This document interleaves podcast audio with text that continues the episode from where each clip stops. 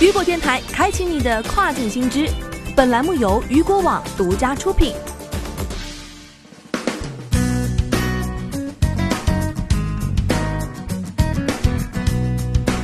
Hello，大家好，欢迎大家继续锁定雨果电台，这里是正在为您播出的跨境风云，我是佳佳。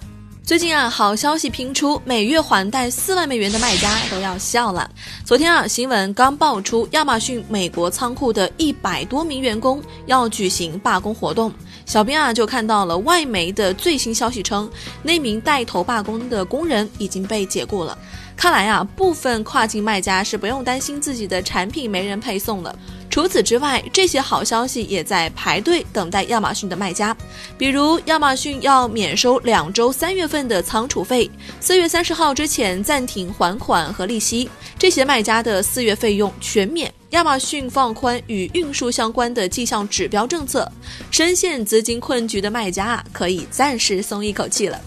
自疫情爆发以来，跨境卖家深受其害，成本不断的增加，但是利润却是少得可怜。这也导致一部分的卖家被迫放弃了。疫情之下，亚马逊也出台了一些相关的政策来帮助卖家渡过难关。我们也发现啊，亚马逊又出台了一项新的政策，免收 FBA 仓储费。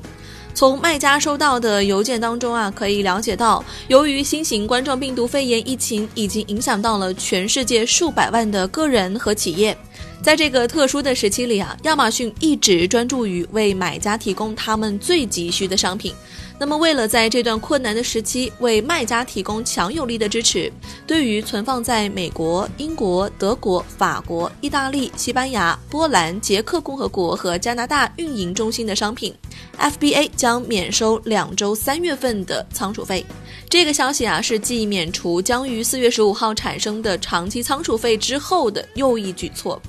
那么，从亚马逊后台也了解到，这项政策是亚马逊先前宣布移除订单延迟和长期仓储费豁免政策的更新和补充，其中包括免除四月十五号在美国和欧洲存储库存的长期仓储费。通过亚马逊借贷直接贷款的卖家，在四月三十号之前暂停还款和利息。使用卖方账户管理或者是启动版程序的用户，可免除四月的费用。亚马逊方面还表示，他们正在进行政策的调整，以主动缓解危机对亚马逊卖家账户健康的影响。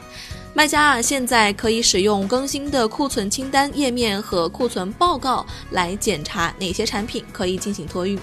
据了解啊，亚马逊将继续评估形势，并且努力的减少对销售伙伴的影响，同时满足客户的基本需求，并保护员工的健康和安全。亚马逊正在与一些卖家直接合作，为医疗保健提供者、急救人员和政府机构提供医疗用品。总之，公告传达的整体思想就是卖家莫慌。优惠政策一出啊，很多亚马逊的卖家第一反应就是太棒了，姐夫最近啊又做了一件好事，这将减轻了多少压力啊！众所周知，亚马逊通常只在商品交付后才向商家付款的。因此，即使卖家的商品已被隔离，即使售出的商品最早也要到四月才向卖家付款，这些都没有帮助到卖家维持收入。延长未偿还贷款的付款期限，将特别有助于那些看到自己的货物在 FBA 仓库中冻结而无法产生收入的卖家。此前，一位新泽西州哈肯萨克的亚马逊卖家表示，玩具和电子游戏占了他亚马逊业务的百分之九十五。当他的库存用完后，收入会下降到百分之七十五，从而影响到四月一号偿还给亚马逊的三千五百美元贷款。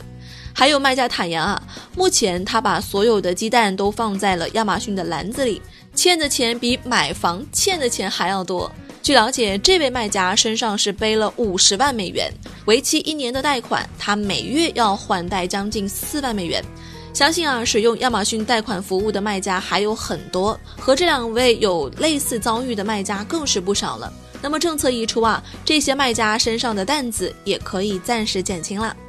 好，那么除此之外啊，根据外媒报道，亚马逊也放宽了与运输相关的绩效指标政策。这无疑又是一个好消息啊！亚马逊表示，尽管我们使用致力于兑现客户承诺，但我们也致力于帮助卖家在艰难时期内管理业务。鉴于 COVID-19 对我们的许多卖家造成的影响，我们已采取措施了，通过放宽与运输相关的绩效指标的政策，主动减轻此事件对亚马逊卖家账户健康的影响。具体来说，我们将考虑与 COVID 相关的任何中断，因为啊，这与延迟发货或者是由于您无法控制的因素而需要取消订单是有关的。但卖家需要注意的是，尽管亚马逊放宽与运输相关的绩效指标政策，但他们没有提供具体的细节，或者说是具体的标准。这可能需要卖家在无法发货的情况下，将账户设置为假期设置，以及针对特定订单要求卖家取消订单，而不是自己取消订单。那么接下来啊，下面的三个绩效指标问题是针对 Amazon COVID 的三个问题。首先，第一个问题是，如果我无法履行任何订单，该怎么办？如果您啊确定由于 COVID-19 的影响而无法履行任何订单，则可以将您的账户设置于休假状态，以保护 M 字卖方的账户健康。或者您可以采取其他的步骤来管理库存。好，第二个问题。如何取消已接受但突然无法履行的订单？如果您意识到自己无法履行订单，请使用买卖双方消息传递此信息给买方，说明原因，并要求他们提交正式的取消请求。如果买家愿意提交正式的取消要求，请遵循取消订单帮助页面当中的指导。如果买家未提交正式的取消要求，请取消订单并通知买家。取消可能会影响到您的绩效指标，但是如果我们能够通过买卖双方消息确认您已经通知对方了，那么我们将在评估您账户的近期表现时考虑此意外的事件。